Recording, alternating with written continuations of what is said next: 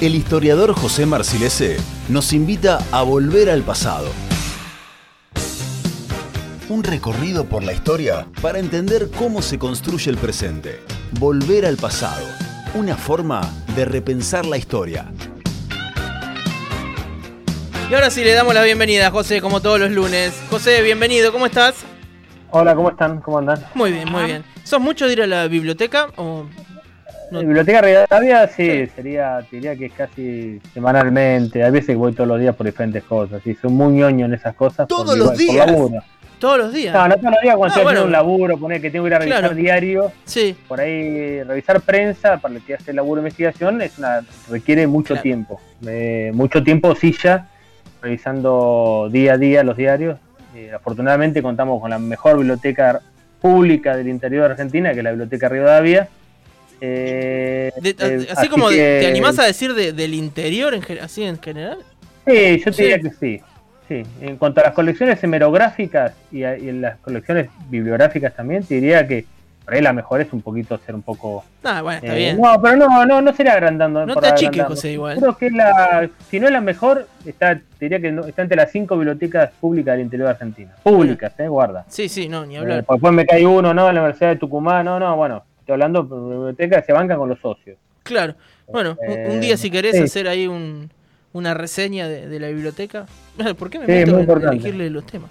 Mira, justo nada, antes de, de, arrancar, que te lo decía en privado y ahora lo decimos en público, cómo eh, pegó tu tema del, día del lunes pasado sobre Malvinas, sobre lo que pasaba en Bahía. Y acá escribe Horacio, que sigue con el tema porque recién lo estábamos mencionando. Dice, recuerdo que durante la guerra de Malvinas tuvimos que enmascarar los autos y las luces de los mismos, también las puertas y ventanas. Una noche cortaron la luz total en Bahía Blanca. Dijeron que se acercaron aviones bombarderos ingleses. siguen apareciendo eh, estas historias. y las escriben ahora para que las escuches vos, José, ¿viste? No, indudablemente después yo encontré, me hablé con varios, con algunas personas, con mis hermanos, bueno, con algunos y hablamos del tema y sí, indudablemente todo mundo, todo mundo que tenga determinada edad en Bahía vivió esto, no pudo Seguro. escaparle a, la, esa realidad. Eh, sería interesante, vuelvo a la, propuesta, de lo que hablamos al final de la, columna pasada, es ojalá algún alumno, algún alumno avanzado de historia que se tiene que sentar a veces a su, su tesina de grado y diga, bueno, escucha, este es un buen tema. Se puede, se puede hablar de un montón de cosas. Se puede hablar de la solidaridad, se puede hablar de la delación, se puede hablar de la sociabilidad, se puede hablar de infinidad de aspectos, tomando como eje, bueno, qué pasó en esos dos meses en, en, Bahía Blanca. Claro. Eh, pero bueno, esperemos, dejamos ahí la, la, pelota. Es muy buena idea. Es muy buena, son muy valiosas las ideas, así que sabés que son muy explotables, ¿no? Bueno, José, eh, hoy nos, nos convoca otro tema, así como en líneas generales, los usos del pasado y la historia. ¿Digo bien? Sí, sí, está bien. es un poco la, un juego de, en cuanto a los términos con, la, con, el, con el nombre de la columna, digamos, de, volver al pasado. de que para mí, lo que yo había planteado el primer, la primera vez que hablamos, que, que la historia siempre está volviendo al pasado desde los intereses del presente. Cada presente tiene su pasado, construye un pasado funcional a los intereses que se presentan, a los intereses del Estado, a los intereses de la comunidad académica, a las modas académicas, eh, a los intereses políticos, electorales, a las coyunturas. Siempre hay alguien que analiza el pasado y de esa manera trata de justificar su accionar en el presente. Decía Benedetto Croce que la historia es siempre contemporánea, si bien la historia se refiere a hechos remotos, siempre está referida a la necesidad y a la situación del presente. Esa es un poco el eje de la, idea que me, quería desarrollar en base a una idea muy fuerte que hay que permanentemente está presente en nuestra, en nuestra Argentina contemporánea, la idea de la Argentina potencia, de la Argentina del principio XX, como esa Argentina guerrero del mundo, eh, esa Argentina que tenía todo para, para, para hacerla un, un, país como Canadá o Australia y terminamos siendo esto.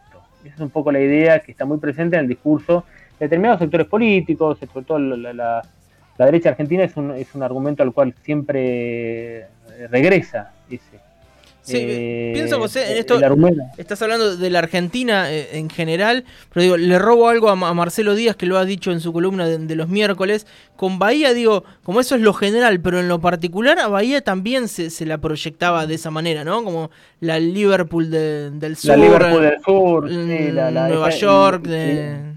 Claro, la, gran ciudad del sur argentino Pero bueno, cuando hablamos de Liverpool Sur, lo único que tenemos en común son los puertos, ¿no? La industria que tenía Liverpool. Eso es lo que se olvida cuando se apela a esta idea de Liverpool del Sur. Y los Beatles tampoco. Sin los Beatles tampoco. Pero sí la industria que tenía Liverpool. Entonces estamos como haciendo una mirada sesgada de la Liverpool. Vemos de Liverpool lo que queremos ver. Hmm. Eh, bueno, esto es algo que ocurre habitualmente cuando se interpela ese momento, ese fines, esa etapa de principios, de fines del siglo XIX y comienzo del siglo XX en 1890, 1880, hasta los años 20, 30, cuando empieza a entrar un poco en crisis ese modelo agroexportador, y poco después viene, llega, viene, digamos, se conforma el peronismo, que sería la confirmación de la, del inicio de la decadencia argentina, según el discurso de, bueno, de, no solamente de algunos sectores políticos, sino de bueno, alguna intelectualidad que afina a esos sectores políticos. La idea de los 70 años, eh, mm. Argentina está incluso en 70 años. Digamos. Esa, esa, idea estuvo muy presente en los últimos 3 o 4 años. Oh.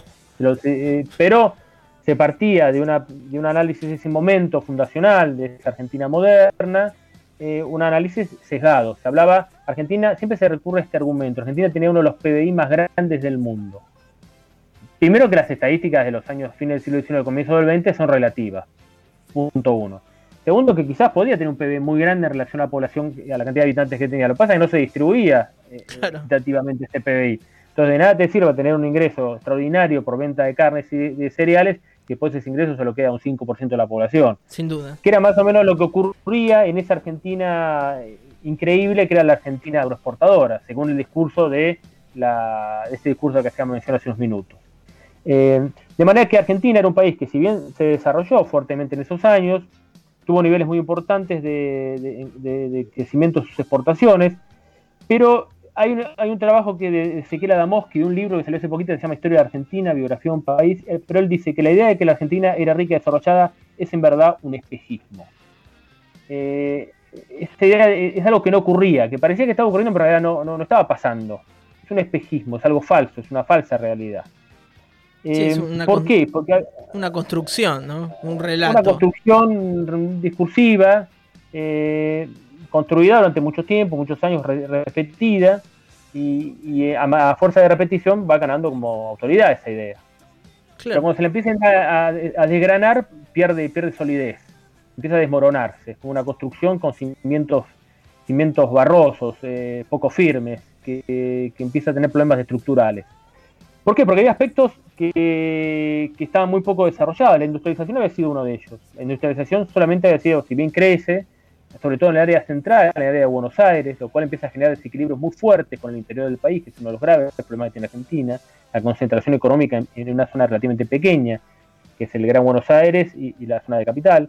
El desarrollo del ferrocarril conectó al país, pero también conectó las industrias del interior con los productores porteños, o con el área, con la producción bonaerense y con las exportaciones. Entonces fue demoliendo también ese crecimiento de Buenos Aires, fue afectando a esas pequeñas industrias del interior del país.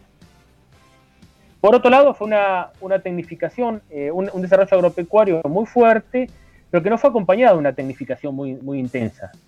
¿Por qué? Porque no era necesario, tenías grandes, digamos, grandes extensiones de tierra. Lo que la, autodenominada campaña del desierto, no es más que la, persecución y la destrucción de los pueblos originarios y, su ocupa, y la ocupación de los territorios que ellos tenían, permitió fue la incorporación de una gran cantidad de tierras productivas en muy poco tiempo. Entonces, esto no hacía necesario una tecnificación. Entonces, ¿para qué invertir en desarrollo técnicos si tenemos más Tanta extensión, eh, claro, teniendo tanto capital de, tierra. ¿Para qué? Y por otro lado, que esa, esa, gran incorporación de tierra que se dio eh, fue, una, fue una, una, digamos, una, una, extensión, una cantidad de tierras que, que fueron mal distribuidas, una fuerte concentración en esa distribución. No hubo una distribución de la tierra, no hubo un acceso mayoritario. La idea de que el inmigrante llega y accede a la tierra es una idea falsa. Esa idea de que el inmigrante llegó a la Argentina, y consiguió trabajar acá, esa, idea, está muy presente en el imaginario popular. Cuando en realidad muy pocos accedieron a la tierra, sí muchos fueron arrendatarios de los grandes propietarios rurales, que encontraron un negocio increíble en la arrienda, digamos. Tenían una gran propiedad, se dedicaban a la, ganadería y, la agricultura le hacía un tercero que se encargaba de que la tierra no se agotase y aparte le dejaba parte de la cosecha para alimentar su propio, su propio rodeo de vacas. E, esa idea de Argentina potencia es una idea, vuelvo a decir, es un espejismo, no, no, no es sólida. Eh, porque la riqueza no fue equitativa, no fue equitativamente distribuida. Tenemos un gran PBI, pero, una concentración muy fuerte de esos ingresos, en muy pocas manos.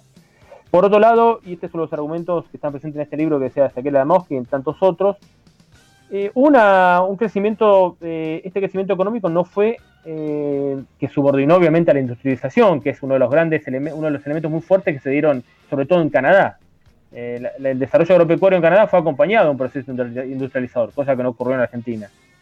De gran escala me refiero, no solamente de, industrias de, consumo masivo, de pequeña, escasamente desarrolladas desde el punto de vista técnico. Eh, por otro lado, lo que se dio también en, otros países y que no se dio en Argentina es un desarrollo cultural acorde a este desarrollo económico. Esto tiene que ver, por ejemplo, con un escaso desarrollo de la educación técnica, por lo menos en las primeras décadas del siglo XX, con un escasísimo desarrollo de la educación universitaria. La reforma del 18, 1900, de 1918 eh, encuentra a Argentina con 8.000 estudiantes universitarios. Eh, bajísimo era el número. Estamos hablando de una educación universitaria que alcanzaba una, una proporción, éramos 8 millones de habitantes en ese momento. Estamos hablando de, un porcentaje de, estudiantes universitarios muy, muy bajo. En ese momento Argentina tenía solamente tres universidades para la, para la reforma de 18, Buenos Aires, Córdoba y La Plata. Para ese momento Canadá tendría entre 10 o 12 universidades, con una población mucho más chica.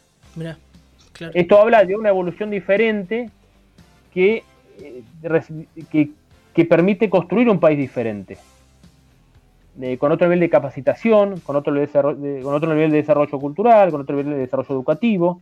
Eh, y estos son los factores que terminan afectando estructuralmente el desarrollo de Argentina va a tener en los años siguientes.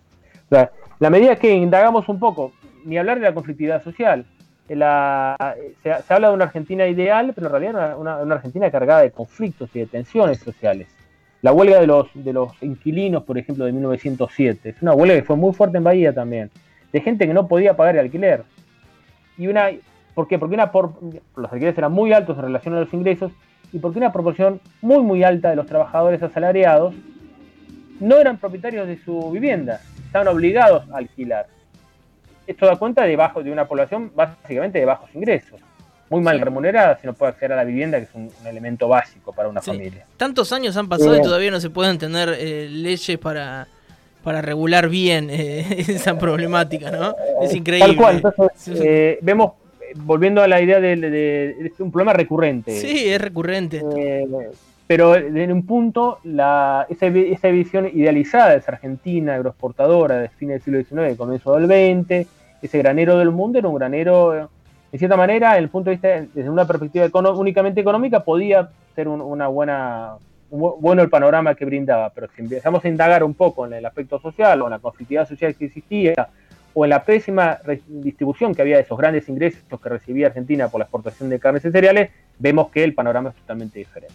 Que en definitiva tienen que ver con proyectos políticos, porque digo, las cosas no evolucionan porque sí para un lado o para el otro, o de un modo eh, o de otro modo. Digo, tiene que ver con los proyectos políticos que, cada país o cada nación se plantea. Por supuesto, la, misma élite dirigente eh, que condujo a Argentina entre el 80 y el 30 era la misma élite económica que era la dueña de los grandes, las grandes producciones rurales o dueña de, digamos, de, los, campos eh, de los campos más cercanos a, Buenos Aires en la zona núcleo, que eran los campos ganaderos. Vemos una sociedad o un Estado conducido por un sector muy determinado de la población que construye una realidad económica que le es funcional únicamente a ese pequeño sector y deja de lado a los intereses de un amplio conjunto de la población, digamos, un sector mayoritario de la población argentina que padecía este granero del mundo. Pero la idea que perdura en el tiempo es esta, la de la Argentina potencia. Eh, ¿Qué hubiese pasado si no hubiese ocurrido tal cosa? Seríamos como Canadá. Esa idea está para mí muy instalada, muy y se repite con, una liviandad sí. Y, no, digo, y se repite en diferentes, con diferentes momentos históricos. No puedo dejar de pensar desde que arrancaste la columna, José, en esto que dijo hace dos semanas el intendente de Bahía, cuando dijo que él añoraba el faro que había sido Argentina hace 40 años, digo, cuando, y cuando sacás la cuenta y, te posicionás en qué estaba pasando en Argentina hace 40 años, digo, y hay gente que aún y todo sigue reivindicando lo que pasaba y añorando y Digo, diciendo que eso era un faro al que deberíamos volver.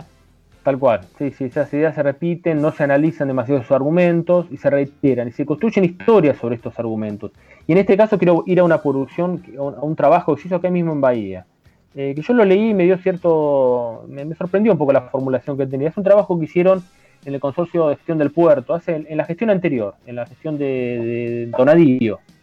Y hicieron un trabajo de historia sobre Bahía Blanca y sobre el puerto. Estoy hablando de unos cinco años atrás. un librito que era ilustrado, tipo como caricaturas, eh, muy bien hecho, con dibujos, pensado pues, básicamente en un público escolar eh, primario que encuentra ahí un, un, material ameno para indagar en la historia local. Pero ese, ese texto, eh, por ejemplo, olvidaba la huelga de 1900, olvida la huelga de 1907. Habla de que en 1907 en, Ingeniero Guay se fundó eh, los bomberos, se formó el centro de bomberos, se formó tal club, se formó la, sociedad italiana, pero en 1907 balearon obreros en el, centro de White. Eso no está presente en ese libro. es decir, esa conflictividad que sería clave para entender la conformación de Bahía Blanca está ausente de esa publicación. Y esa ausencia no es una ausencia. Eh, no es una ausencia menor. Sí, menor. Es una ausencia buscada, es una ausencia que tiene un fundamento. Olvidar eso tiene un sentido. Y esto vuelve a la idea del principio. Cómo pensamos el pasado siempre de los intereses de determinado momento. Y lo construimos y hacemos publicaciones. Eh, y esas publicaciones llegan a un público y ese público entiende que eso es lo que realmente está ocurriendo y en realidad estaban ocurriendo otras cosas. Eh, y lo vemos en un, en un, trabajo hecho concretamente, hará unos 5 cinco, años más o menos, creo que se hizo esa publicación, eh, que seguramente costó un montón de dinero, que trabajó gente con la cual discrepo ampliamente en su visión de la historia, pero se distribuyó. Y, sí, se va a distribuir mucho más que cualquier libro que pueda escribir un académico desde la universidad. Claro, seguramente va a ser más difícil acceder a otros públicos. Eh, eh, pero vuelvo a la idea de, a la idea de siempre el pasado se ve desde lo que del interés de, los intereses del presente, desde, desde, el presente. Cada presente construye su pasado. Sí, eh, pensaba José también en, en cómo nos han educado durante el secundario, digo esto de Argentina, el granero del mundo, así me enseñaban historia a mí, nos traían unos textos que decían eso y... Sí, esa idea va, acompañada siempre de la Argentina crisol de raza, esa que también es una, una, construcción muy fuerte, que tiene mucho, mucha, está muy instalada. Esa idea que las clases, los sectores sociales o los grupos migrantes se fusionaron en una suerte de armonía, eh, carente de tensiones, cuando en realidad lo que vemos, los estudios migratorios, ven que hay, sectores, digamos, colectivos raciales que fueron totalmente borrados de la faz de la tierra, como por ejemplo la población de origen negro, los, afroargentinos. Desaparecieron, en, el peor sentido de la palabra.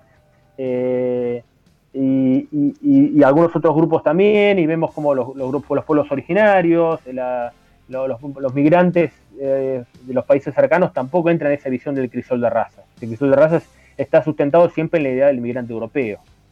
Que es un migrante que uno encuentra en el área pampeana, en el gran área pampeana, pero en el resto del país no. Eh, pero esas son las ideas que durante mucho tiempo fueron ideas fundantes de los libros de texto. Y vemos, en esta publicación comentaba, que se siguen apareciendo esos, esas, esas, esas omisiones o esas miradas sesgadas, eh, incluso en, producciones no muy alejadas en el tiempo.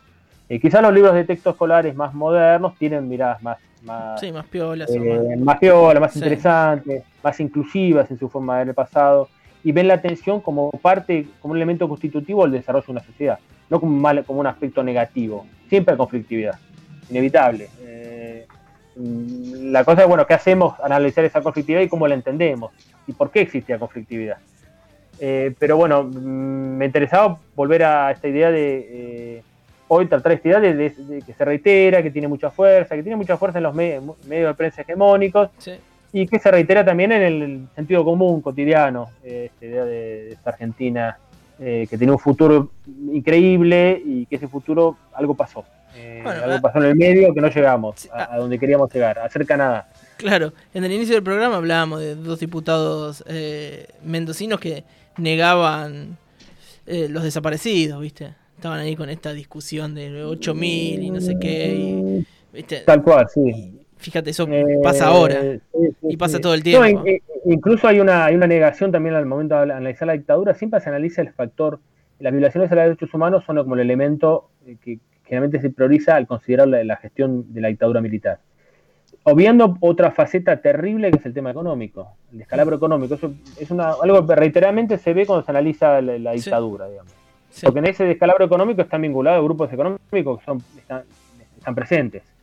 Cuando la, la, dictadura licúa las deudas de empresas privadas y las estatiza en el 82, estatiza la deuda mucho de los que están hoy en día eh, pagando páginas de, propaganda de la nación. Entonces, eh, se olvida permanentemente esa pata económica la dictadura que quizás, sin restarle importancia obviamente a, las violaciones a los humanos, a la, la, muerte y la desaparición de miles y miles de argentinos y argentinas, las consecuencias económicas quizás son aún más terribles, hmm. eh, porque la, dictadura inicia su gestión con una, pobreza de un 5 o 6%, la termina con un 25%. Una locura. Eso implica gente que no va a llegar a, una, a comer bien, que no hmm. se va a educar bien y que no va a acceder a una, asistencia sanitaria como la gente, por décadas.